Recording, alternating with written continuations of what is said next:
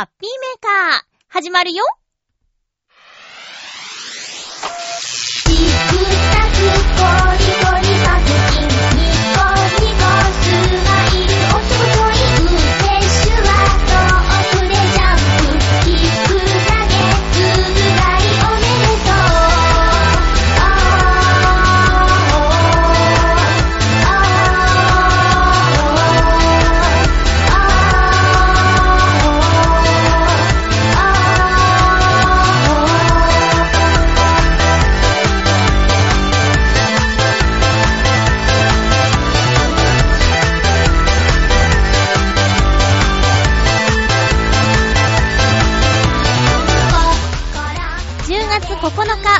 のハッピーメーカー。この番組は、ハッピーな時間を一緒に過ごしましょうというコンセプトのもと、ちょあへよ .com のサポートでお届けしております。世の中、3連休だったけど、皆さんはどんな3連休でしたか？連休じゃなかった人もいるかな？今回も最後まで30分、よろしくお願いします。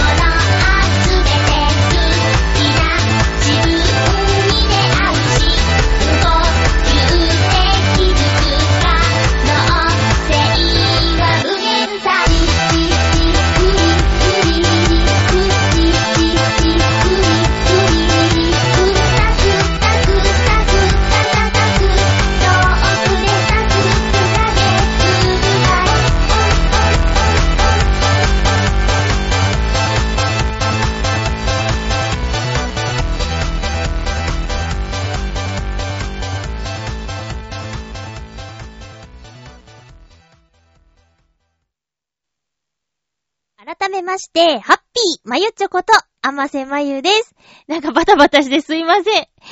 えーと、台風25号さんの影響、どうでした？私の住んでいるところでは、えー風が少し強くなったかなっていう感じと、あとは、通り過ぎた後の暑さですかね。えっ、と、特に日曜日だったかな ?30 度超えて、土曜もか。土曜、日曜と30度に近いまたは30度を超えるような暑さがやってきて、10月ですけどっていうね、感じ。もう半袖で過ごしたし、なんならちょっと汗が出ちゃうぐらいの感じでした。ただ、湿度があまり高くなかったようで、日陰にいて風が吹けばすごく気持ちがいいっていう一日でしたね。あと、外にいて日向にいるともう焼けちゃう焼けちゃうって感じのじりじり強い日差しが襲ってくるっていう感じでしたね。沖縄、九州、それから北海道もかな。台風がこう通り過ぎていったっていう感じなんですけど、今回本州は、えー、直接は来なかった感じですかね。ただ前回の24号の影響、これ、台風当日はもちろん大変だったんだけど、その後、沿岸で電車が止まったりなんていうことがあって、台風の当日は夜勤に来れてたのに、この沿岸で電車が止まった影響で来れなくなっちゃった人とかいてね、あ、こんなのはなかなか珍しいんじゃないかなっていう24号でした。だからそれぐらいひどかったんだろうね。うん。先週の収録の時ちょうど台風が夜中いて、その仕事が終わってからの収録っていうことで疲れて寝すぎちゃってみたいな話をしたと思うんですけど、今週もまた同じようなタイミング、まあ土曜、日曜っていう感じだったけど、一週間に一回みたいな感じでね、台風来ちゃいましたね。皆さんのところは大丈夫でしたでしょうか？さあ、その台風24号のお話、メールでいただいているので、ご紹介したいと思います。ハッピーネーム、ブルーニさんからいただきました。まゆっちょ、ハッピー、ハッピー。台風の被害、うちにもありました。仕事で私は会社に泊まっていたのですが、夜中妻から窓ガラスが割れたと LINE が来ていました。道を挟んだ隣から屋根の一部が飛んできたみたいで、綺麗に割れておりました。部屋に飛び込んだり、雨風で部屋が台無しになるなんてこともなく、妻と息子にも怪我はありませんでした。仕事しながらヒヤヒヤしていましたが、大事に至らなくて本当に良かったです。窓ガラスもすぐに隣の方が対応してくれて、夕方には治りました。こんな身近で台風の被害があるとは、25号の動きにも気をつけないと、ということでお便りいただきました。いやー、だから、ね、その夜中、私休憩時間3時から4時の間に、ツイッターとか開いてみるんですけど、風が強くて怖くて眠れないってつぶやいてる方とか、あとこの風の音には恐怖を覚えるみたいな、やっぱりこう、これまでの台風とは、ちょっとみんなの感じ方も違ったみたいで、怖いって、部屋の中にいても怖いとか、あと、おばのマンションがちょっと免震設計とかで揺れやすいマンションなんですけど、そのマンションも風の影響で結構揺れたなんていう風にね、LINE が来ましたけども、うーん。だから、ね、今回その、物が飛んできてっていう被害ね、風が強いから自分の持ってる傘とかが壊れちゃって、もう、えい、いらないやつって、ポイってやってる傘なんかが飛んできたりしたら本当に怖いですよね。しかもその傘の骨が折れてたりしたらもう、狂気だから。うん。あとは、最近は少ないけどやっぱ瓦。瓦ってあれどんな風に乗っかってるんだろうね。私あの、実家も瓦屋根じゃなかったし、じいちゃんばあちゃんの家も瓦、瓦の屋根じゃなかったから、ご縁がないんだけど、でも、実家のお向かいの屋根とかは瓦屋根だったから、まあ、今回の台風ぐらいの風が吹けばね、飛んできちゃうことだってあるかもしれないよね。あ、実家の駐車場には、なんていうのあれ。カーポートとか呼んでたけど、その、プラスチックの薄い板で屋根が車庫のところにしてあるんだけどね。うん。それが剥がれたことはあった。だからそういうのが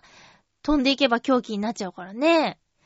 いやでも今回ブルーニさんほんと良かったですね。すぐ対応もしてくれたっていうことで、日頃のご近所付き合いがこういう時にね、あのー大事になってくるんじゃないかなって思います。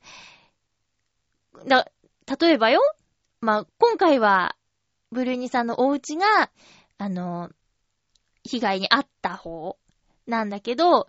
これがだから、そういうブルーニさんとご近所さんの関係じゃなくて、あまり普段話をしていないご近所さん同士だったら、怒っちゃう人もいるだろうからね。ちょっとオタクのもの飛んできて、うちの窓割れたじゃないみたいな、ガーっ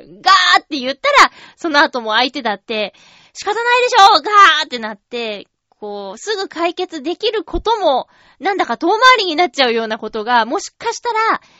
ご近所付き合いの仕方によってはあるかもしれないけど、もう翌日の夕方には何とかしてくれたっていうことで、なんか日頃のね、コミュニケーションがしっかり取れてるんだろうなっていうふうにこのお便りを読んで思いました。怪我がなくて本当に良かったです。お父さんがね、こういう時は、あの、仕事でね、もちろん、大変なんですけど、こう心配、家の心配もあるし、お家の奥さんとお子さんもね、パパがいないと 不安だな、なんていうところもあるし、こう、お仕事って大変なんだなっていうふうにね、思いますよ。うん。特にね、こう、なんていうんかな、オフィスで、こう、書類と向き合う仕事だってもちろん大変なことはあるんだけど、接客というか、なんか、ね、そういう、直接人の生活に関わる仕事となるとまたこういう時、例えば電力会社の方とか、なんか停電があったって言うじゃないですか。あと、もちろん医療関係のね、お仕事をされてる方とか、自分の身も守りつつ、こう、街の人の病気に対応したりとか、それは雨がすごい風が強い中でも関係なくね、あとバスとかもね、しっかり走ってくれたし、電車がもう JR なんか止まっちゃう中、浦安の中のバスはもうしっかり走ってくれたから、それは本当にありがたかったです。だからそういうね、私はお掃除の仕事ですけども、あの、その仕事をするためにいろんな交通機関の方とかね、えー、コンビニとか、そういうところで働いてる方だって、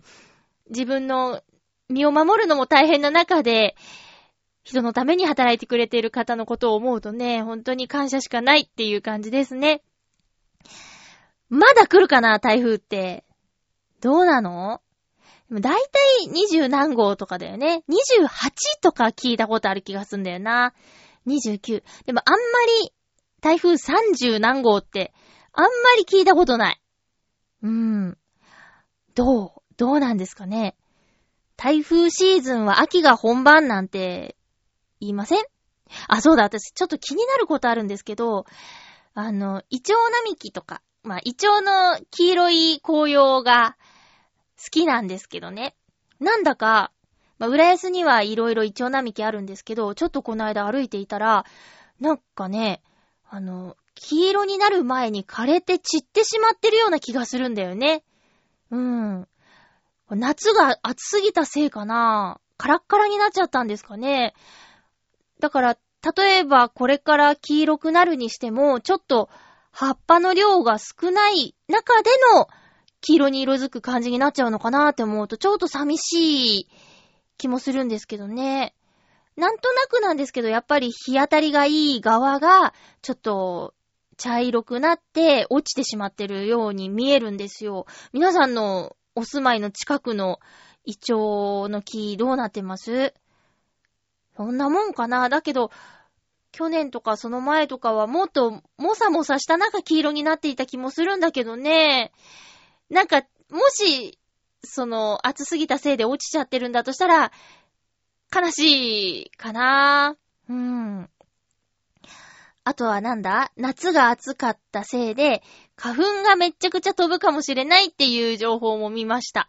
で、私、ここ何年かは、鼻のね、レーザーで焼くっていう、粘膜をレーザーで焼くっていうのをやってなかったんですけど、ちょっと6倍とか聞くと、これはやっといた方がいいんじゃないかなって思います。もう鼻がぐしゅぐしゅ言うだけでだいぶぼんやりしちゃうし、鼻が出ないだけでまあ目がかゆいのはしょうがないって感じでね、ティッシュを持ち歩かなくていいとか、うっかりツツーと垂れちゃう心配がないとかっていうので、もちろんレーザーは、あの、痛くなくはないんですけど、でもほんの10分15分我慢するだけで、2、3ヶ月の苦痛から解放されるんであれば、私は頑張りたいですね。だから今年はちょっと、年内に、うん、年内に焼いときたいかなーって思います。花粉症のね、アレルギーを持ってる皆さん、ちょっとこの春は覚悟しといた方がいいみたいですよ。まあ、だいたい2月ぐらいから飛ぶでしょう。怖いですね。6倍ってなんだよーってね。ということで、台風お天気関係のお話してみました。メールをいただいているのでご紹介します。ハッピーネーム、大空と大地の中でさん、ありがとうございます。まゆっちょ、リスナーの皆様、ハッピー、ハッピー。木曜日、念願の iPhone デビューを果たしましたおめでとうございます機種は iPhone XS 色はシルバー容量は 256GB です XS は容量が 64GB、256GB、512GB の3種類ありますが、512GB にしようと考えていました。ところが値段を見て考えた結果、256GB のものになりました。手のひらサイズなので持ちやすく、今まで使っていた Android の F01J よりサイズは小さいですが画面は大きいです。ああ、フル画面だもんね。えー、今回はドコモオンラインショップで申し込み、地元のドコモショップに受け取りに行き、初めて自分でアプリを移行しようとしましたが、Wi-Fi の調子が悪く、最終的に折れてしまい、再びドコモショップに行ってアプリ移行してもらいました。ショップでね。うん。今回オンラインショップで申し込んだ理由として、頭金0円と事務手数料が無料という言葉につられたからです。頭金は携帯ショップ側が自由に決められるという話を聞きました。ですので、頭金は携帯ショップにより異なります。XS の頭金はいつも行っているショップでは頭金0円に対し、別のショップでは5400円、札幌のヨドバシカメラでは3240円かかります。頭金払うのが馬鹿らしくなったので、今後機種変更する場合は、携帯ショップに足を運び、いくら頭金がかかるか確認した方がいいかもしれません。ということで、大空と大地の中でさん、ありがとうございました。ついに iPhone デビューですね。XS。i、あ、10S っていうのかな ?iPhone XS か。iPhone X だよね。X じゃないや。ずっと私間違えて読んでたね。iPhone XS だね。うん。顔認証とか、やるやつですよね。うーん。私もね、確か256ギガにしました。なんか、そういうのよくわかんないんだけど、こう、詳しい人曰く、ノートパソコンぐらいの容量があるっていうことで、すごいなって思ってます。うん。ちょっとね、そう、写真とかついつい撮って、そのまんまなんか、どんどんどんどん溜まっていく感じあるけど、結構ね、写真とかで容量を、あのー食っちゃうみたいなのあるみたいですね。うーん。私の会社の副リーダーさんがね、いろんなことを知ってるんだけど、まあ、調べて人に話すのが好きみたいで、で、その子の口癖がね、無知は罪だからって言うんだよ。無知は罪。で、これもね、だから、大空と大地の中でさ、うん、いろいろ調べて、で、一番頭金の0円のところ、頭金が払わなくていいところを見つけて、そこで購入したっていうことで、だからちゃんと調べて、やれば、少しずつこう、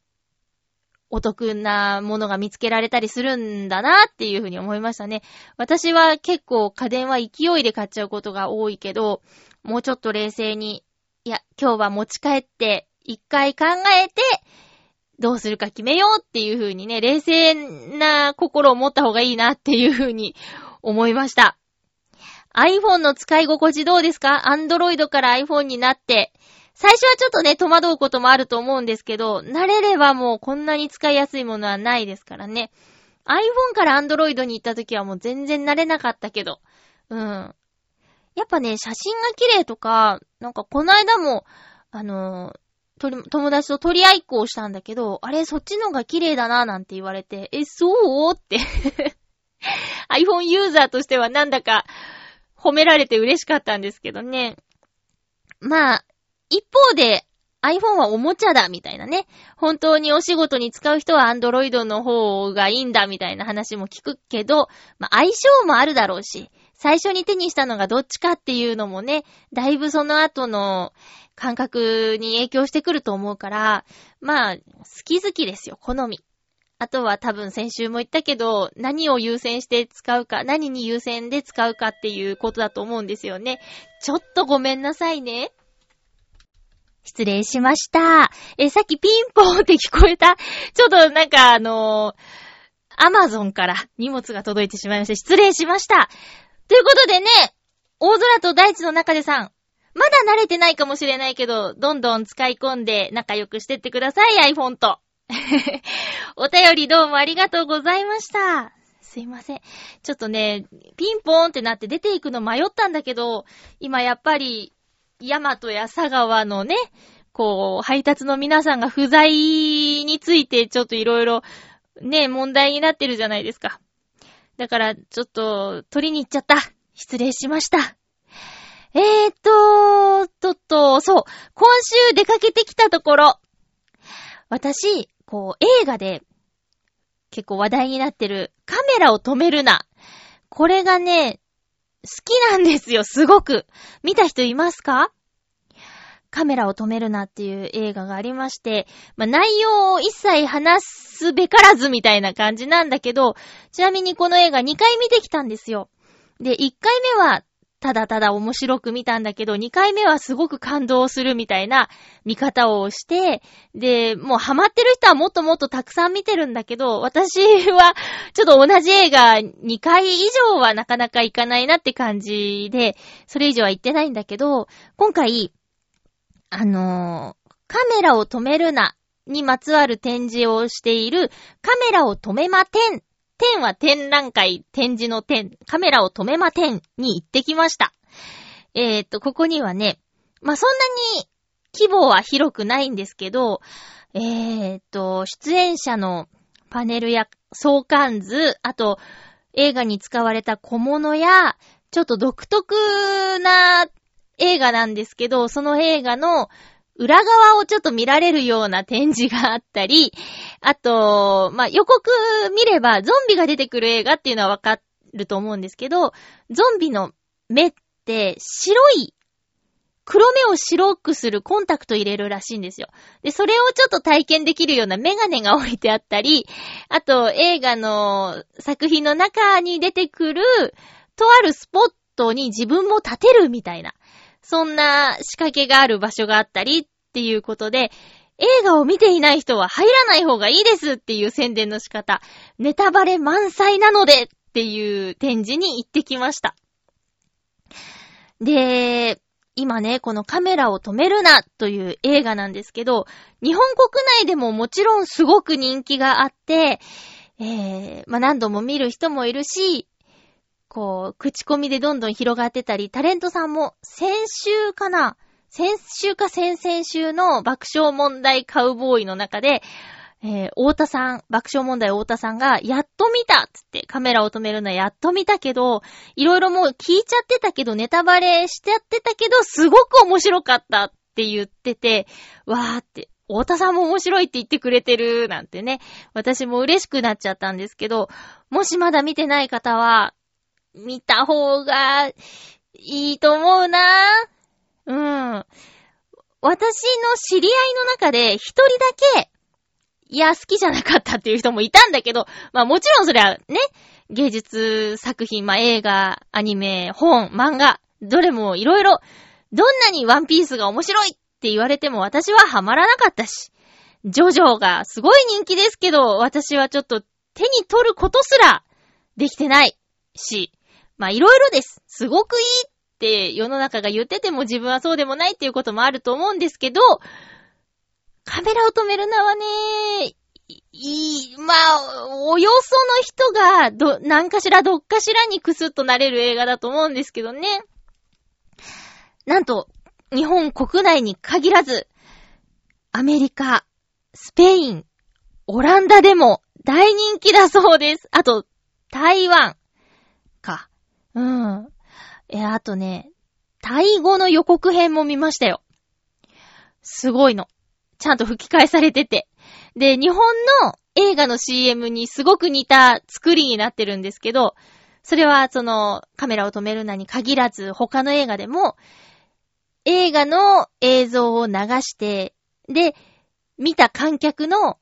最高とかっていうなんかちょっと一言の感想。すっごく面白かった。もう一回見たいみたいななんか、劇場でのインタビュー風景みたいなやつを織り混ぜたような予告編が YouTube に載ってて、それを見ましたけど、なんかすごい盛り上がってるみたいですね。うん。で、あとは、ゾンビ映画大国、アメリカでも、上場、評判は上場っていうことをなんかで読んだりしました。で、私、最近そのカメラを止めまてんに行ってきましたっていうつぶやきをしたら、そのカメラを止めるなの主演の俳優さんに、いいねもらったんですよ、ツイッターに。もうすごいミーハーで申し訳ないんだけど、でも、今をときめくカメラを止めるなの主演俳優さんは、もう、こうやってこう、なんていうか、エゴサーチっていうかね、カメラを止めるなにまつわる SNS をチェックして、まあ、ありがとうの意味だと思うんですけど、いいねを押してくれるっていう、その、距離感っていうかね、なんか、お客さんを喜ばせる方法をよくご存知の監督さん、俳優陣、スタッフさんっていう風にね、私勝手に思ってるんですけど。うん、それぐらいなんかね、カメラを止めるなが大好きですね。多分、販売されたらこれは手元に欲しいし、まだ見てないっていう人にちょっと渡したいぐらいです。今年結構映画見てるけど、一番はどれって決めるとしたらすごい難しいですね。うん、すごい難しいと思う。カメラを止めるなまだ見てない方はぜひ。T シャツとか買っちゃったんですけど、ちょっとなかなか着れないんですよね。最近、結構ね、病院に行く機会があって、で、カメラを止めるなの T シャツと、あと、トートバッグ買ったんですけど、トートバッグが A4 のクリアファイルがぴったり入るんですよ。で、あまりマチがないから、そのファイルとかそういう薄いものを入れるのにちょうどいいんだけど、うっかりその、 One Cut of the Dead っっていうね、ロゴが入ったカバンを病院に持って行ってしまって、これちょっと病院に持ってくるカバンじゃなかったなって反省したり、シャツもね、これは病院に行くのに着れないなーなんて思ったりとかして、気をつけなきゃいけません。うん。血とかあるやつ病院に来ていったらあまり良くないと思います。そんな感じでね、皆さんもぜひまだ見てないようでしたら、今年、平成最後の映画としてですね、ちょっと見といた方がいいんじゃないかなって思います。こう、いますよこう、あまりにも盛り上がってるから、あえて見ないっていう人もいます。私だって未だにタイタニック見たことないですし、あと冬のソナタとか見たことないですもん。うん。あ、ちょっと、脱線しちゃうけど、アマゾンプライムビデオっってあるじゃないですか。アマゾンプライム会員の人が見られる動画の配信サービスなんですけど、あれに私がものすごくハマった韓流ドラマが見られるようになってました。トッケビってやつなんですけど、すっごい面白いから、もしもうほんとなーもすることないっていう人いたら、トッケビをちょっとぜひ見てみてください。私、韓流ドラマってあんまり、こう大好きとかじゃなかったんだけど、なんか、すごくコミ、コミカルだし、話もしっかりしてるし、こう、過去の映像パートになると、衣装とかすごいんですよ。だから大河ドラマと現代ドラマの融合みたいな感じで、トッケビ本当に面白い。で、コメディ要素もたくさんあるし。ただ残念なことに今のところ吹き替え版は配信されてないんで、字幕韓国語版しかないんですよね。ちょっとそれが残念なんですけど、吹き替えがすごく良かったから。で、韓流ドラマのなんかいいところとしては、ヒロインが一重っていうところで 一重でもヒロインになれるんだっていう、一重族にしてはちょっとポジティブな、なんか、嬉しい要素でもあります。トッケビおすすめです。それからそう、今週はちょっと、新しいドラマがいろいろ始まっちゃう忙しいウィークになりそうですね。獣になれない私たち、今日から俺は、下町ロケット、あと、大恋愛。これ、ムロツさんが初めてラブストーリーに出るっていうことで、この4つは欠かせないし、仮面ライダージオーと、ルパンレン、あ、ルパンレンジャー VS パトレンジャーも面白いし、今季はちょっといろいろ忙しいですね。最後のスーパーヒーロータイムはつい入れてしまうんだけど。そう、ちょっといろいろ見たいです。ちなみに、獣になれない私たちっていうドラマには、仮面ライダービルドの犬飼くん、ビルド役の犬飼くんも出演するそうで、これはちょっとスーパーヒーロータイム見てる人は、ぜひ、獣になれない私たちも見た方がいいんじゃないですか？スーパーヒーロータイム、仮面ライダー終わってすぐに連続ドラマに出るなんてすごくないですか？ねえ。獣になれない私たち、荒垣結衣さん主演ですけど、あの、脚本はね、逃げるは恥だが役に立つやアンナチュラルの乃木さんが書いておりますんで、きっと面白いと思います。犬飼くん、ビルドの役どころは、荒垣さんの職場の同僚らしいですよ。楽しみということで、次回の予告、次回は10月16日の放送を10月14日に収録する予定です。お便りをお待ちしております。ドラマ見た感想とか話しちゃうかもしんないな。特に獣になれない私たち。今日から俺は、俺はもう楽しみですね。福田雄一さん、あのー、ヨシヒコシリーズのね。お送りしてきましたハッピーメーカーそろそろお時間です。また来週ハッピーな時間を一緒に過ごしましょうハッピー時間ない